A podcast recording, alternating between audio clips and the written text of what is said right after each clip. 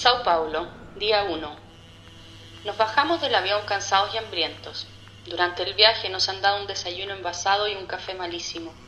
Pero no nos importa porque estamos emocionados en nuestro primer viaje juntos. Nos subimos a un taxi para ir camino al hotel.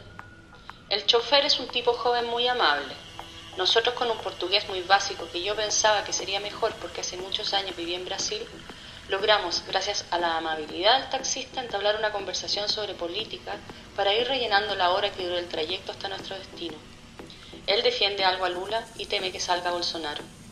El día está bafado, como dicen ellos, pero por supuesto que de igual forma hace calor.